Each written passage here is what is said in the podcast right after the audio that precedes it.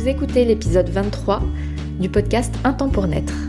C'est le podcast pour une maternité et un désir d'enfant, sans tabou, sans jugement. On aborde ici tous les aspects émotionnels et cachés de la maternité. Je suis Edwige Caloc, accompagnante en périnatalité dans le Morbihan. Et aujourd'hui, j'ai très envie d'aborder le sujet du post-natal. Le post-natal, c'est la période après l'accouchement, jusqu'au jusqu'aux 3-4 mois de l'enfant. Après, il n'y a pas de règle, hein, mais le postnatal, euh, en définition, c'est quand même euh, le quatrième trimestre de grossesse, comme on peut l'appeler. C'est le trimestre qui suit l'accouchement. Et pourquoi j'ai envie d'en parler? Parce que c'est un sujet qui est récurrent en ce moment dans mes rendez-vous au cabinet avec les futures mamans. Et je tiens à vous transmettre ce message parce que je trouve qu'il n'est pas assez transmis et après, les femmes ont beaucoup de regrets et les papas aussi. C'est que le postnatal, ça se prépare pendant la grossesse. Et c'est plutôt délicat parce que j'ai remarqué que souvent les couples et euh, donc les femmes enceintes n'ont pas trop envie de parler du postnatal à part pour parler bah, du matériel, de la déco, mais sans forcément se projeter sur euh, tout ce qui est aspect euh, comment je vais le vivre, euh, est-ce qu'il faut que je mette en place pour le vivre parce que on n'est pas éduqué à ça, on n'a pas cette transmission et c'est vraiment nouveau de parler de ce qu'on va vivre en fait en tant que jeune maman, ce qu'on peut vivre. Euh, donc il n'y a pas de généralité, mais quand même le postnatal est une période de tumulte intérieur et aussi extérieur et je trouve que c'est essentiel d'en parler. Et donc pourquoi je dis que c'est délicat? Eh bien, j'ai pas toujours des facilités à introduire le sujet parce que en rendez-vous, souvent je vais là où les personnes ont besoin d'aller pendant les séances d'accompagnement. Mais le postnatal est quand même un sujet que j'aborde euh, de manière obligatoire quand les personnes me choisissent pour un accompagnement complet. Parce que j'ai l'impression de ne pas aller au bout de ma mission si je ne parle pas et de l'accouchement, bien sûr, et aussi du postnatal. Même pendant la grossesse, même si c'est pas immédiat, ben, ça évite après des oh si j'avais su parce que j'entends trop de femmes et moi la première hein, pour mes pour mes grossesses, euh, enfin mes maternités, je m'étais dit ah mais si j'avais su, j'aurais vu les choses comme ci ou comme ça. Et donc comme on est nombreuses à avoir vécu euh, des difficultés en postnatal, c'est quand même un peu ma mission première aussi euh, de transmettre des messages pas pour alerter, mais juste pour préparer et permettre d'anticiper des difficultés qui sont prévisibles. Alors, qu'est-ce que ça veut dire dans le fond? Déjà, je vous propose d'établir un comparatif entre le postnatal comme il est vécu actuellement par la majorité des femmes en France et donc en Occident, hein, même si vous m'écoutez en Belgique ou autre, on vit un postnatal plus ou moins similaire et versus ce qu'on devrait normalement vivre dans le postnatal et qui est quand même à des années-lumière de ce qu'on est en train de vivre. Alors actuellement, quand on vient d'accoucher et qu'on a un petit bébé, euh, on rentre chez soi euh, après euh, avoir accouché bah, très rapidement et on reprend notre vie. Donc on se lève, on fait le ménage, on invite des gens pour venir voir l'enfant, ils nous apportent une Sophie la girafe, un petit vêtement, c'est super, on prépare le café, voire un repas, on, est toujours active et on essaye de se caler sur, sur le rythme du bébé ou inversement, on essaye de caler le rythme du bébé sur le nôtre parce qu'on a tellement d'obligations et en plus on reprend vite le travail et chérie reprend le travail très très vite. Euh, ajoutons à cela le fait qu'on est des familles plutôt nucléaires, c'est-à-dire que on est des familles avec un couple. Euh, bien généralement, il y a aussi des femmes solo, de plus en plus d'ailleurs, mais euh, partons du modèle couple classique, on va dire dans la majorité des situations, si je peux appeler ça comme ça, avec un bébé ou des enfants qui sont là aussi mais euh, on n'est pas trop en meute comme avant. Et donc du coup on se retrouve assez seul. Ajoutons à cela, si vous m'écoutez pendant la crise du Covid, euh, parce que là je tourne cet épisode en janvier 2021, donc on est en plein dedans, euh, les visites sont, sont, restreintes, les grands-parents ont moins envie de venir nous voir, la famille aussi, on n'ose pas trop établir de contact, surtout qu'il y a un nouveau-né, bon bah du coup on fait attention, mais on se retrouve vachement seul à tout gérer. Et donc, J'établis le parallèle avec ce que vivent la plupart des ethnies, des peuples, des tribus en dehors de notre ethnie occidentale euh, et on a un peu du mal à voir qu'il y a d'autres choses qui existent parce qu'on a un peu l'impression que euh, ce qu'on vit c'est euh, valeur universelle mais pas du tout. C'est-à-dire que les peuples, qu'ils soient en Amérique latine, qu'ils soient en Orient, en Afrique, en fait plein plein de, peuples autour de nous, vivent le postnatal d'une manière bien différente, c'est-à-dire que déjà on vit en tribu beaucoup. Donc pas forcément des tribus archaïques, hein, des tribus, des villages en fait, où la maman, elle est très entourée d'autres femmes, beaucoup des femmes, pour bah, s'occuper de tout le reste autour de, de cette petite famille qui vient d'arriver. Donc que ce soit gérer les aînés, le ménage, le repas, toutes les obligations, en fait, euh, bah, c'est d'autres femmes qui prennent le relais. Donc, la jeune maman, elle a le temps d'établir le lien avec son bébé.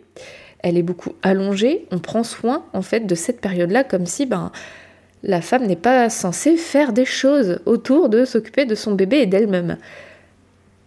Donc, dans ces tribus-là, et donc ce qu'on peut considérer comme quelque chose de logique, on prend le temps de tisser le lien avec son bébé, on prend le temps aussi de rester allongé, de prendre soin de soi. Et le papa aussi, euh, dans l'idéal, prend le temps de tisser le lien avec sa nouvelle famille. Donc on trouve des relais autour de soi pour s'occuper de tout le reste, qui devient secondaire. Pourquoi je dis qu'on a besoin de temps? Ça, je sais que ça peut piquer les oreilles de certaines femmes, et de moi-même avant que je comprenne ce que c'était vraiment les enjeux. Parce que en fait, on est des Wonder Woman. On a envie d'être bonne partout. Euh, on a vite hâte de reprendre le travail parce qu'on a été vraiment conditionné pour euh, être bonne au travail et puis se valoriser à l'intérieur de son travail. Ça va parler à beaucoup de femmes, je pense, mais on a du mal à se poser aussi avec soi-même. On a le petit vélo qui mouline et qu'est-ce que je vais faire et je vais m'ennuyer et etc euh, etc. J'ai pas besoin de rester allongée, j'ai pas besoin de ça. je peux faire plein de choses en même temps. Je me le suis assez prouvé. J'ai besoin de contrôler tout autour de moi. Je caricature, mais euh, c'est des pensées euh, assez générales et fréquentes chez les femmes occidentales. Et l'idée de rester allongée, posée, à tisser un lien avec son bébé peut faire vachement peur et peut vraiment euh, nous faire freiner des cas de fer. Donc je n'ai rien contre ça. je me dis qu'effectivement, ça peut être intéressant de trouver plein d'autres sources d'épanouissement.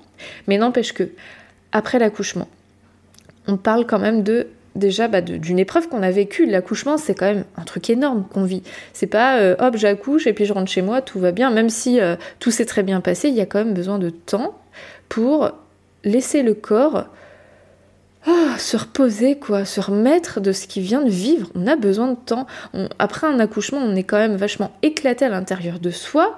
Euh, je parle pas de douleur, hein, mais c'est une sensation de vide qu'on peut ressentir. On a passé neuf mois à créer un bébé et du jour au lendemain, ben non, on n'a plus de bébé à l'intérieur de soi, le bassin il a quand même vécu un truc, enfin tout le corps il a vécu un truc de dingue.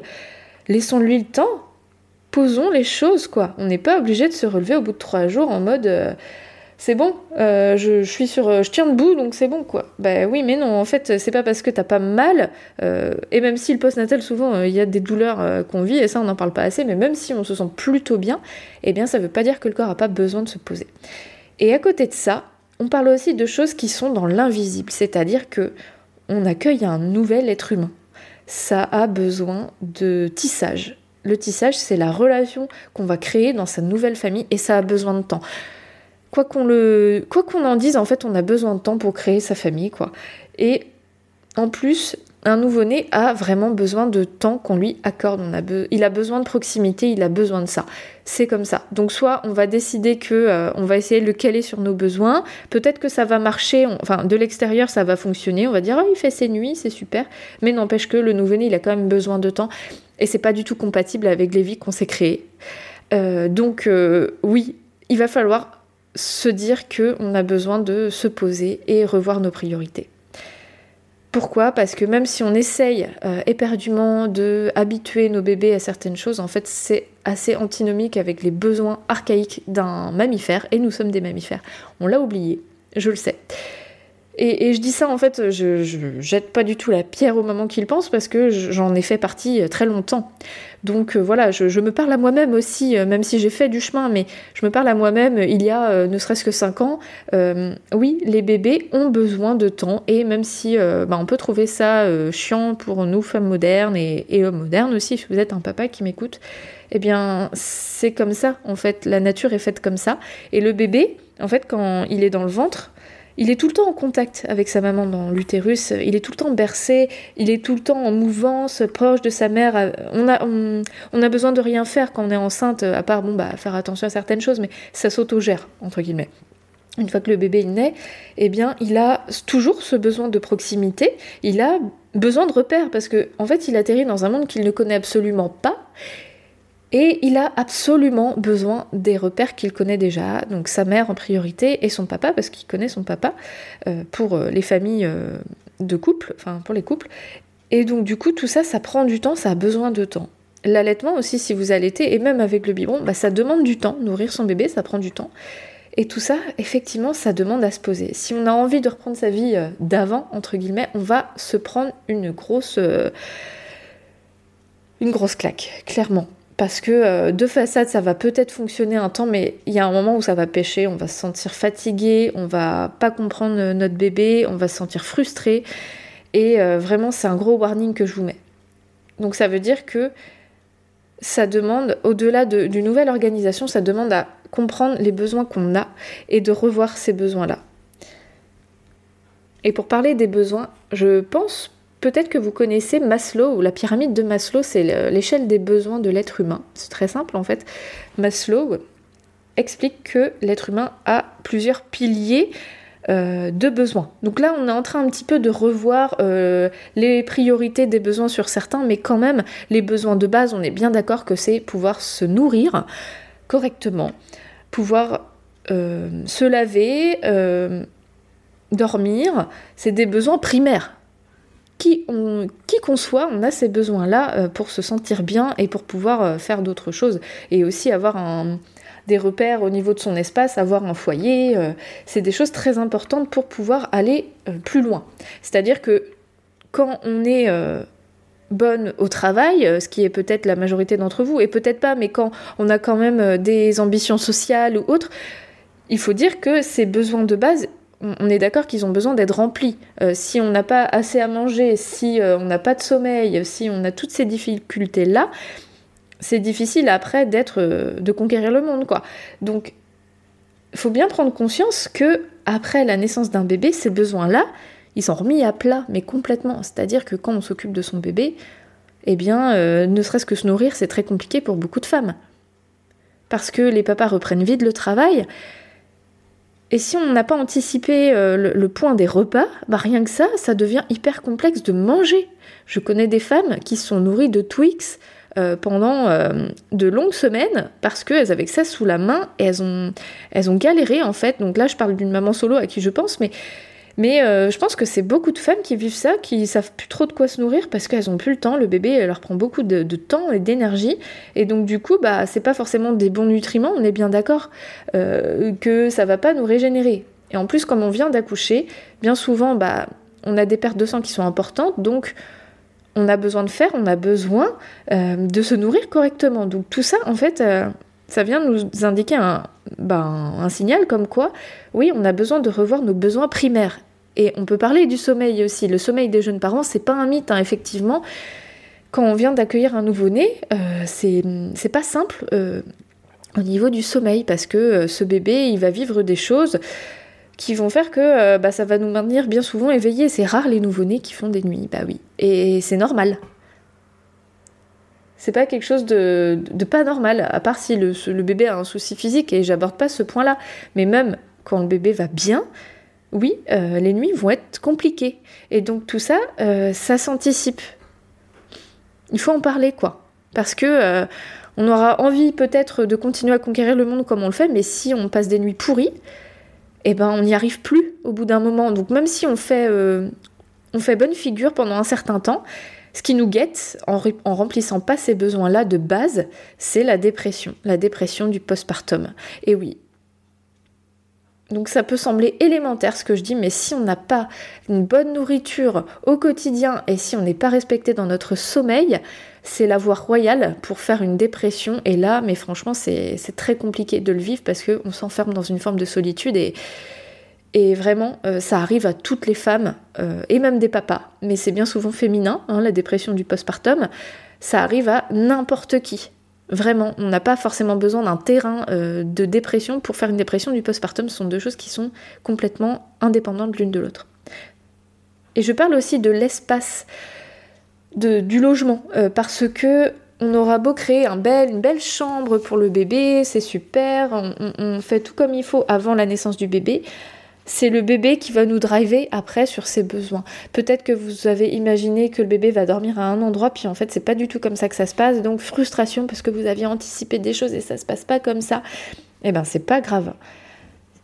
Ça demande à s'adapter, mais du coup à recréer sur le tas comme ça euh, un espace qui nous convient. Même pour allaiter, si vous allaitez, euh, je vous invite vraiment à créer, à imaginer un QG euh, pour nourrir votre bébé. Et même si vous donnez le biberon, bah, avoir un espace vraiment où vous vous sentez bien, où vous pouvez vous poser, rehausser vos jambes, être bien pendant que vous nourrissez votre bébé, avoir de quoi manger, de quoi boire.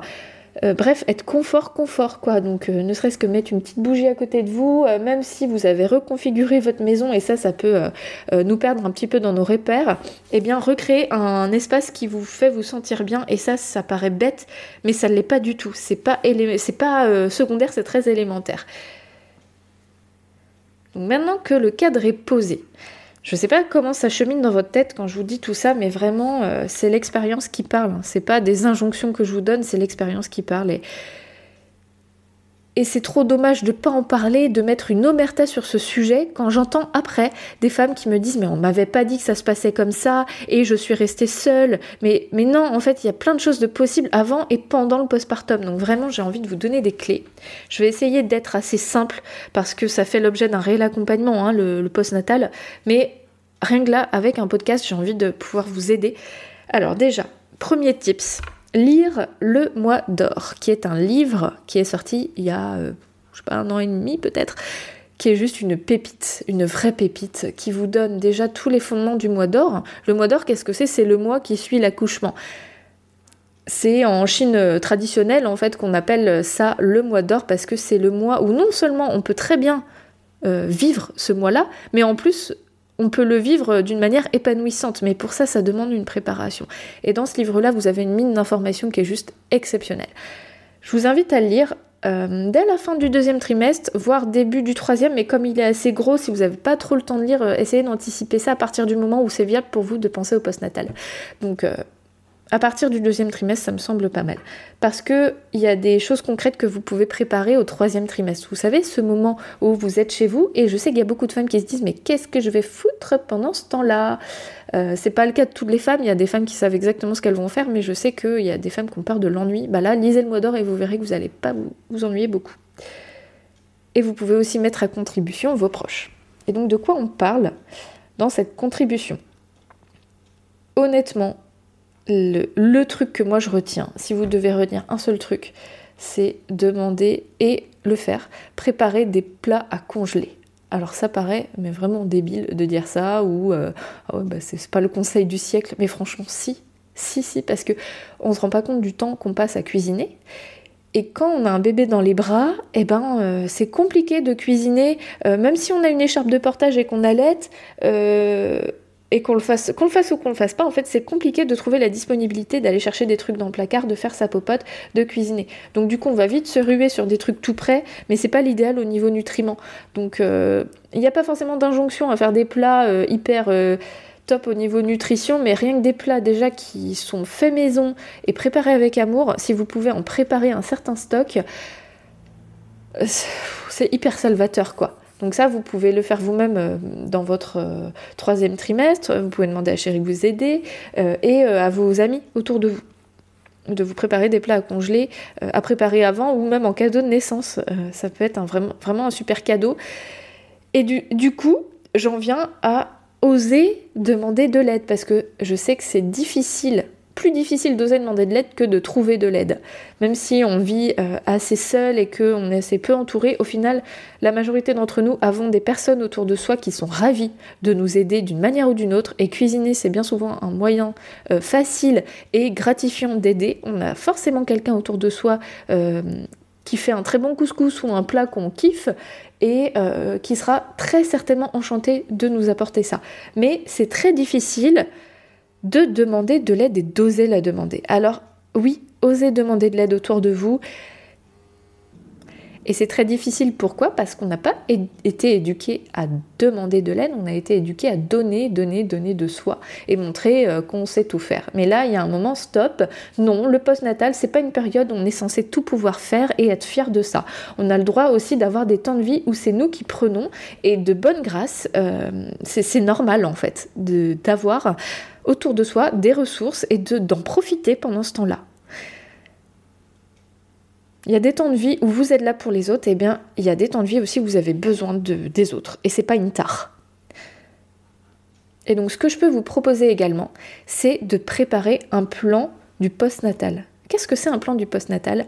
C'est prendre le temps en couple ou avec une accompagnante comme moi, enfin il y a plein d'accompagnantes partout euh, en France, en francophonie, enfin partout, pour établir ce plan du postnatal, c'est prendre le temps de se poser et de voir de quoi on aura vraiment besoin. Et c'est là où c'est intéressant d'en parler avec quelqu'un qui connaît en fait euh, l'expérience du postnatal parce que c'est pas toujours facile d'anticiper ses besoins et on anticipera tout, mais on n'anticipera pas tout, pardon.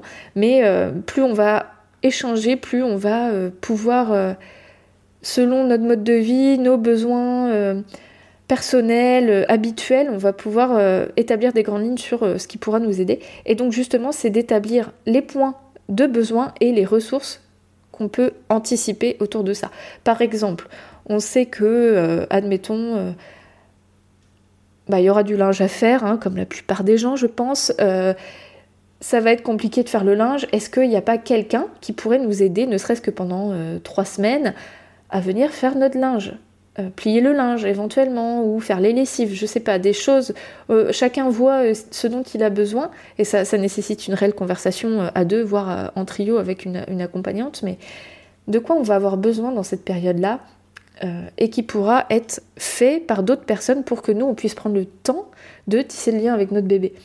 Donc ça va être aller chercher les aînés à l'école, les repas, gros sujet, le ménage à la maison, deuxième gros sujet, etc. etc. Et ça, bah, on va tisser une toile sur à qui on va pouvoir demander de l'aide, comment on peut anticiper avant aussi selon le temps qu'on a, et la disponibilité physique, parce qu'il y a des femmes qui ne peuvent pas euh, euh, rester debout euh, en, prénatal, donc comment faire pour anticiper ça tout de même, parce que si la santé n'est pas là en prénatal, on va pas hop pouvoir se lever en postnatal, c'est pas comme ça que ça marche, donc comment on peut faire pour anticiper tout ça?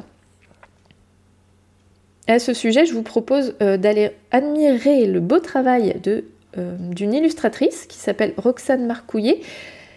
Et euh, ces illustrations sont disponibles sur la plateforme Etsy qui est une plateforme e-commerce de créateurs, et elle propose notamment des plans du postnatal qui sont plutôt jolis et qui donnent envie.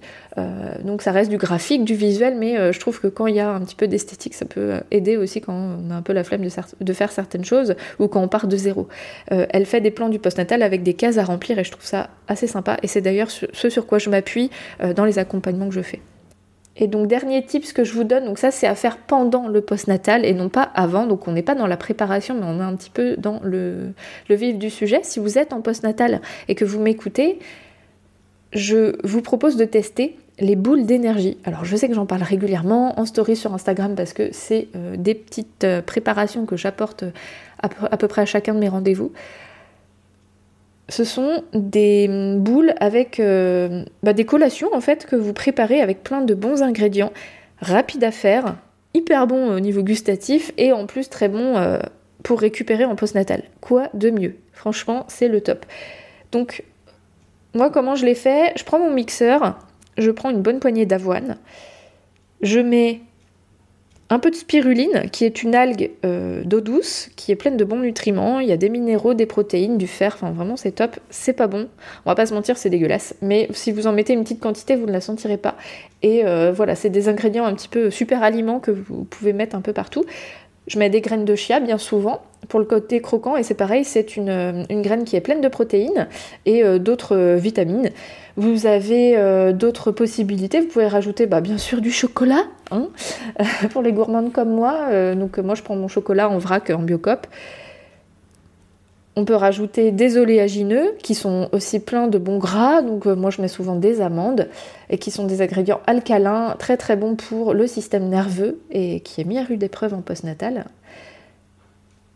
des fruits secs, euh, des, des de goji, vous pouvez mettre de la coco râpée, voire vous pouvez rouler vos boules à l'intérieur dedans. Enfin vraiment, vous mettez un peu ce que vous voulez comme, comme ingrédient plaisir après derrière. Et une fois que j'ai mixé ça, ça fait une poudre plutôt grossière, je rajoute euh, à peu près une demi-banane écrasée ou alors des dattes euh, et je, fais des boules avec ça. Après, euh, comme de la pâte à modeler, quoi. Donc vraiment hyper facile. Même votre chéri, il peut vous faire ça. Si vous êtes les papas, bah, faites, faites ça à vos femmes en post-natal. c'est vraiment super bien parce que c'est facile à faire. Il n'y a aucun, aucun prétexte de dire je suis nulle en cuisine. Franchement, il n'y a pas besoin d'être bon en cuisine.